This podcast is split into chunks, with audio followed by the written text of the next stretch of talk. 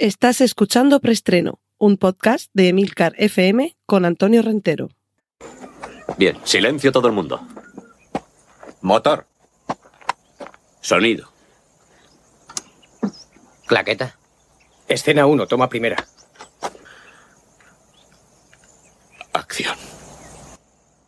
Saludos y bienvenidos una semana más a Preestreno, el podcast de Emilcar FM con noticias de cine y series de televisión. Os recuerdo que en las notas del podcast os dejo los enlaces a contenidos audiovisuales que menciono a partir de ahora y el primero va a ser el de nuestra primera noticia dentro de la sección de noticias de cine. Cortinilla de estrella y... Se trata del último trabajo que dirige Aaron Sorkin, un guionista más que conocido, más que popular, por series, por ejemplo, como El ala oeste de la Casa Blanca o La red social, en cuanto a guiones, pero que también tiene una carrera como director. En este caso, dentro de eh, la plataforma Prime Video, vamos a poder ver muy pronto Being de Ricardos, que sería algo así como ser los Ricardos o como ser los Ricardos. En este caso se refiere el título a, una familia eh, de ficción y en la vida real, muy popular en la televisión americana de los años 50, por el programa I Love Lucy, Amo a Lucy, en el que aparecía Lucille Ball y su marido Desi Arnaz. Y Arnaz, no Aznar, como el expresidente Arnaz. Pues bien, en este caso, más allá del interés realmente en conocer la vida de estos personajes y sus avatares personales, lo interesante es que detrás está Sorkin, eh, por lo que aparece en el tráiler, el diseño de producción, la ambientación, todo es magnífico. Quien además esté interesado en conocer los entresijos del mundo de la televisión en esa época, pues mejor que mejor. Pero sobre todo, esto le va a interesar a los que eh, sean rendidos admiradores de los talentos interpretativos de la pareja protagonista, Nicole Kidman y Javier Bardem. Cortinilla de estrella y en cuanto a remakes y secuelas, nuestra siguiente sección, ya le podemos echar el primer vistazo, por lo menos en modo foto fija, al aspecto que tienen la familia Monster, de Monsters, eh, escrito con U en inglés, aquí en España, la familia Monster. En este caso, la versión cinematográfica que está preparando Rob Zombie, el músico y director de cine que yo sigo eh, recomendando encarecidamente la que creo que es su mejor película con muchísima diferencia, que además es su primera película, o vamos, fue su primera película, después he hecho unas cuantas más. Porque Rob Zombie, cuando dirigió La Casa de los Mil Cadáveres, nos dejó a todos absolutamente impresionados de lo que era capaz de hacer. En este caso, los, eh, los protagonistas, eh, Lily, el abuelo y Germán Monster, están interpretados por actores que están caracterizados de una manera asombrosa. Y bueno, lo que quizá nunca hubiéramos sospechado es que la ah, super sexy eh, Sherry Moon, la, mujer en la vida real de Rob Zombie, eh, apareciera de esta guisa en alguna ocasión. Pero bueno, ya, ya es un, un icono eh, del mundo del cine de terror muy sexy y en este caso quizás sea la que se aleja un poquito más del aspecto de la Lily original, pero de verdad, eh, os pongo el enlace al, al tweet donde he visto esta primera fotografía. Aparte de que ellos están magníficos, son Jeff Daniel, Sherry Moon y, no me acuerdo del nombre de... Bueno, ahora, ahora me saldrá. Pero bueno, eh, aparecen ellos tres sentados en la típica silla de tijera esta para, para los rodajes delante de la mansión del decorado. Dan Roback, Dan Roback es el que interpreta al, abuelo de la familia Monster. Y junto a Sherry Moon y Jeff Daniel Phillips, es que, eh, bueno, junto a ellos, eh, detrás de ellos aparece el decorado, la casa en la que va a vivir esta versión cinematográfica de Rob Zombie de la familia Monster y es que es magnífica la par que terrorífica. Y ya lo que no sé, porque Los Monsters eran una película, perdón, una serie de televisión eh, familiar, infantil, en el sentido que era para todos los públicos, bastante inocente. Y no sé qué giro le va a dar Rob Zombie, porque de este nos podemos esperar cualquier cosa. Quiero decir que, que podría ser un producto Disney perfectamente, para que os hagáis una idea, pero con Rob Zombie detrás y después de su trayectoria como director de terror de los de poner determinadas salvajadas. No, no me refiero solo al, al, aspecto gore, sino al aspecto conceptual. Hay películas suyas que son incomodísimas de ver y ya digo que no es por la violencia explícita. Hay un momento precisamente de su primera película, de la Casa de los Mil Cadáveres, en la que hay un policía que es eh, que se le dispara en la cabeza eh, que se sostiene con la cámara lenta mientras va sonando la música de fondo, ese plano, ese momento de cuando va a recibir ese disparo en la cabeza, que es completamente incómodo y no lo vemos en primer plano, lo vemos en un plano bastante general y aún así se hace incomodísimo. O sea que quiero decir que este señor cuando se propone incomodarte no es desde luego enseñando casquería, que en algún momento también aparece, sino generando situaciones realmente desasosegantes. Entonces no sé eh, qué, qué, qué, orientación, qué, qué, tono va a coger en, esta subversión de los monsters, pero yo creo que va a merecer mucho la pena verlo. Y ya lo que no sé si va a merecer tanto la pena verlo, pero bueno, por lo menos como curiosidad sí que le vamos a echar eh, un vistazo, es una serie que comienza a rodarse el año que viene. Una serie que es secuela de una película de hace unos 40 años y que supone el regreso, décadas después, a la, a la pantalla, tanto grande como pequeña, de alguien que antaño fue un, hombre venerado en el mundo sobre todo de la comedia. Hablo de Mel Brooks. Sí que es cierto que como sucede en muchas ocasiones con la comedia, hay quien adora y hay quien detesta a algunos cómicos. En el caso de Mel Brooks sí que es cierto que alterna, incluso dentro de la misma película, e incluso dentro de la misma película, dentro de la misma secuencia, momentos de una hilaridad brillante con otros de una zafiedad y de, de un humor burdo y, y de trazo muy grueso que son casi sonrojantes. En fin, esto en ocasiones eh, sucede en el arte.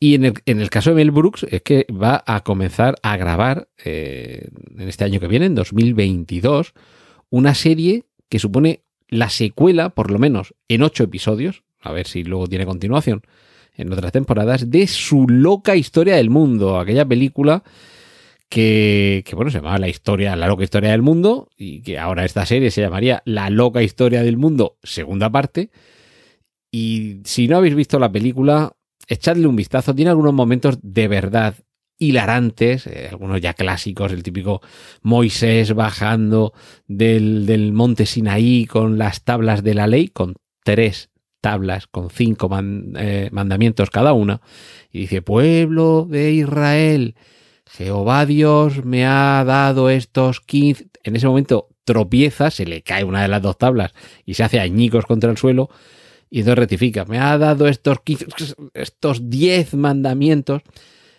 Como veis, a una al mismo tiempo yo creo que el destello de brillantez, de que la idea es original, pero sí que es verdad que es, en ocasiones un humor casi de parvulario, tengo que decirlo, pero no deja de ser divertido ese y otros disparates que aparecen en sus películas.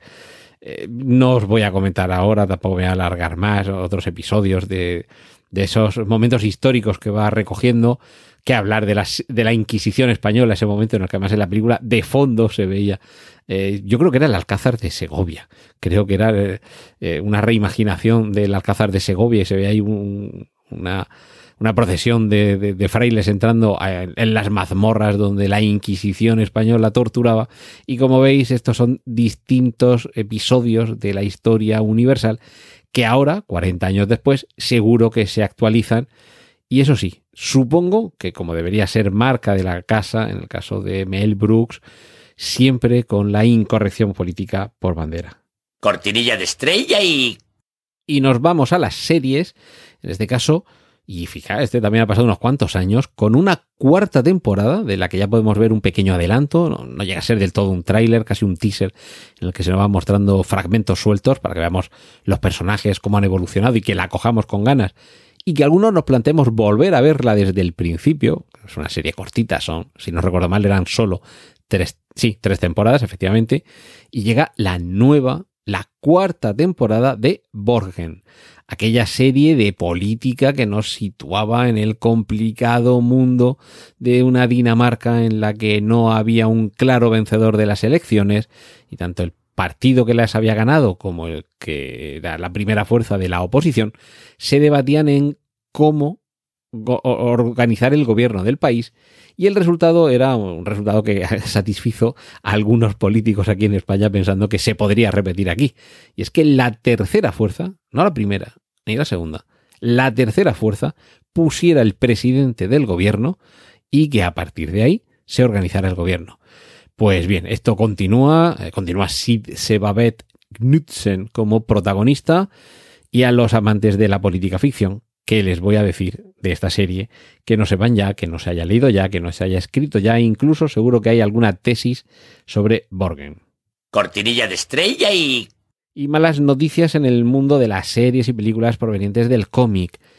Y, el último hombre, o Y, The Last Man, ha sido cancelada. Esta serie de televisión ni siquiera ha llegado a ver cómo se terminaba de emitir en Disney Plus su primera temporada, cuando ya se ha hecho oficial que se cancela. Es decir, que disfrutad de lo que queda de serie, porque aquí, aquí se acaba. Y bueno, por lo visto, todo tiene que, que ver con un problema detrás de otro que se ha ido amontonando en el propio proceso de rodaje de la serie.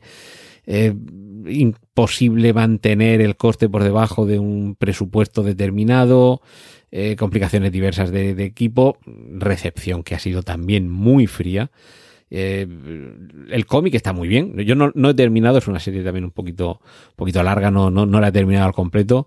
Eh, y el cómic la verdad es que está muy bien, plantea ese mundo apocalíptico o post-apocalíptico en el que solo ha sobrevivido un hombre en un planeta lleno de mujeres. Cuando se refiere a que Y es el último hombre, es porque no queda ningún otro eh, representante masculino de la especie humana en el planeta, salvo él.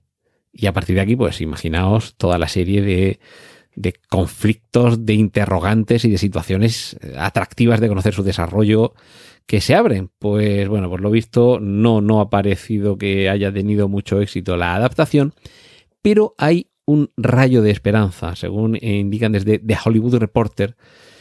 Parece ser que HBO Max podría continuar con esta serie. Algo que ha sucedido en otras ocasiones. Series que han saltado de una cadena o de una plataforma a otra.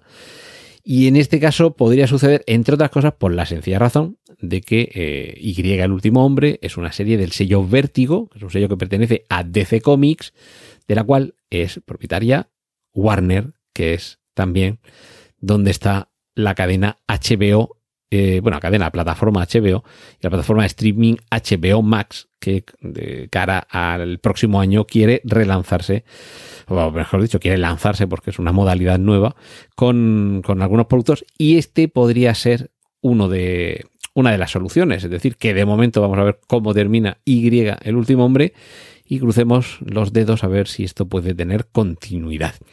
Y finalizamos esta sección de cómic con una noticia peculiar, o bueno, es una noticia, un detalle.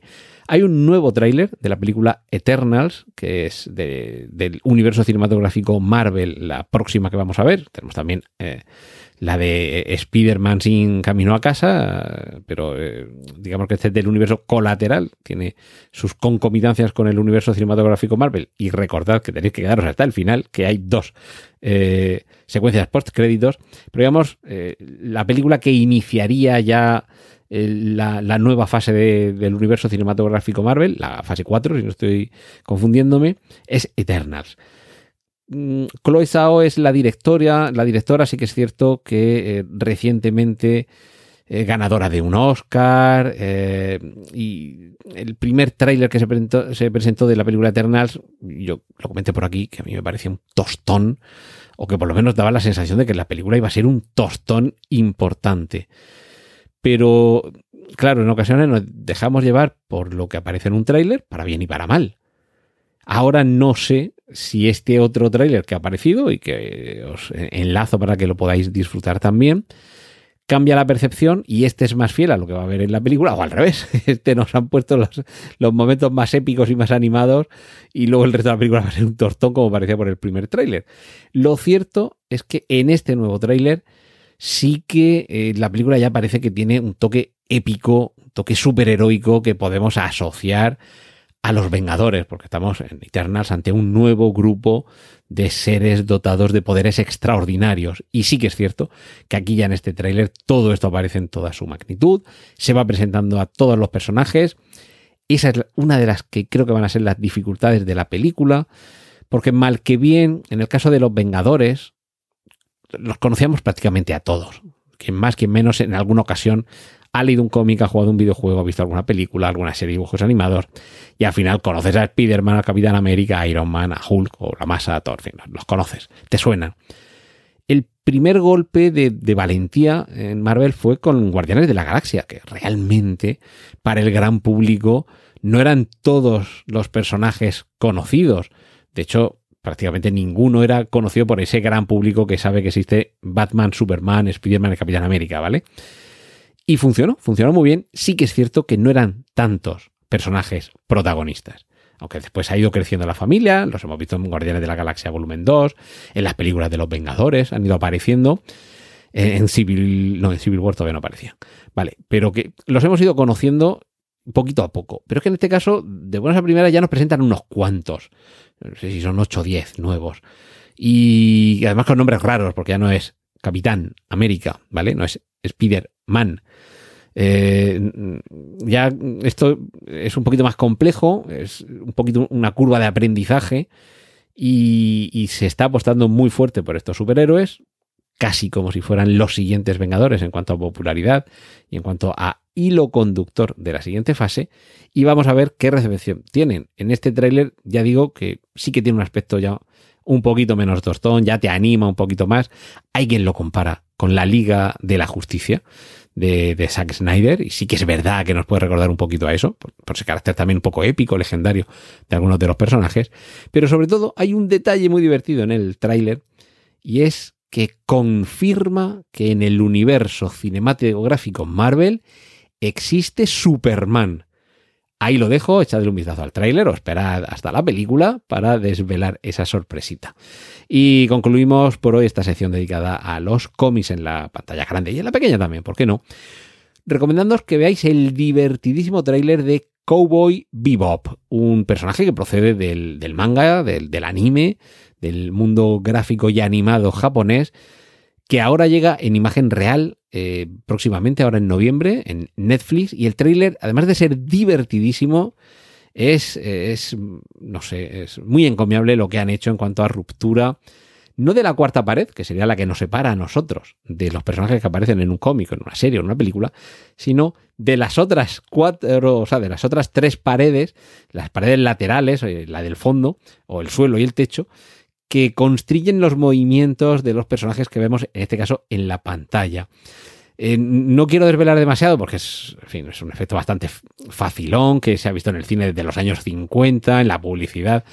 Todo esto de jugar como si en pantalla tuviéramos unas viñetas y esas separaciones de las viñetas fueran dinámicas e interactivas, pero la forma en la que en este divertido tráiler se juega con ellas, integrándolas en la acción, es como un paso más allá de aquella, por buscar un paralelismo, de aquellos juegos que aparecían en la serie televisiva de Batman de imagen real, con la aparición de las onomatopeyas en los golpes. Para que os hagáis un poquito una idea, ¿vale? Va un poquito por ahí en cuanto a lenguaje, narrativo, visual y ruptura de lo habitual.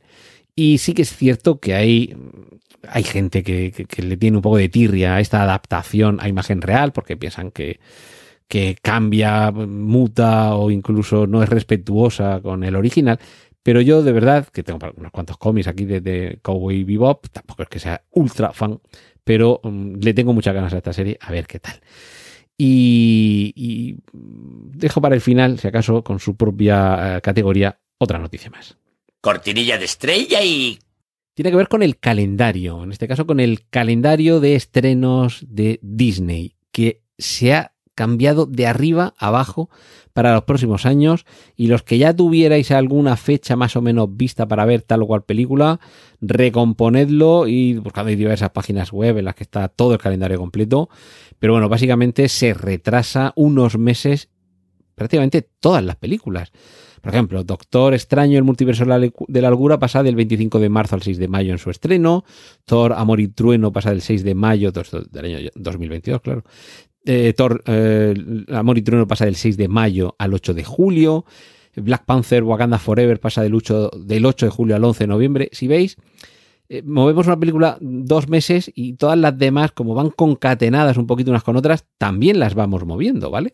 Para que vayan encajando unas con otras. De Marvels, Ant-Man y la avispa Quantum Manía, todas se han ido moviendo unos meses, dos, tres, cuatro, cinco meses Y de hecho, hay también, esto mueve, no sé exactamente, creo que no tiene relación directa con el universo cinematográfico Marvel, pero bueno, seguramente sea porque ya las fechas se pisan unas a otras, se ha recolocado el estreno de la quinta entrega de Indiana Jones, que pasa del 29 de julio de 2022. Atentos, ¿eh? esto, esto sí que es fuerte. De julio del 22 a junio de 2023.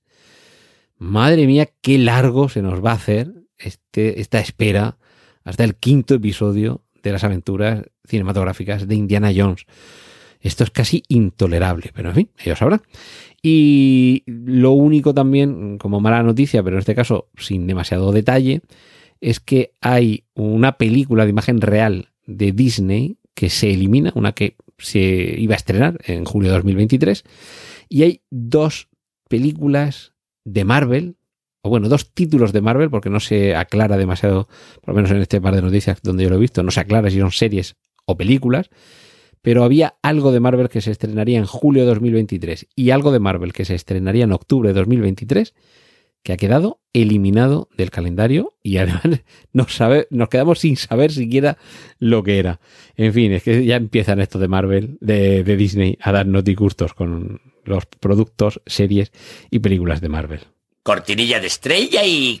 Y termino por esta semana recordándoos que si queréis que hablemos de cine y series de televisión, lo podemos hacer en Discord, esta plataforma de mensajería instantánea en la que tenemos eh, algunos canales aquí en Emilcar eh, FM y uno de ellos es el canal de preestreno. Así que si entráis en emilcar.fm barra Discord, veréis el listado de canales accesible, ahí está el de preestreno, y si tenéis la aplicación instalada en vuestro dispositivo móvil, pues ya sabéis, eh, abrís la app de Discord, buscáis emilcar.fm y ahí nos encontramos en preestreno. Y la semana que viene más, aquí en el podcast. Un saludo de Antonio Rentero. ¡Y corten!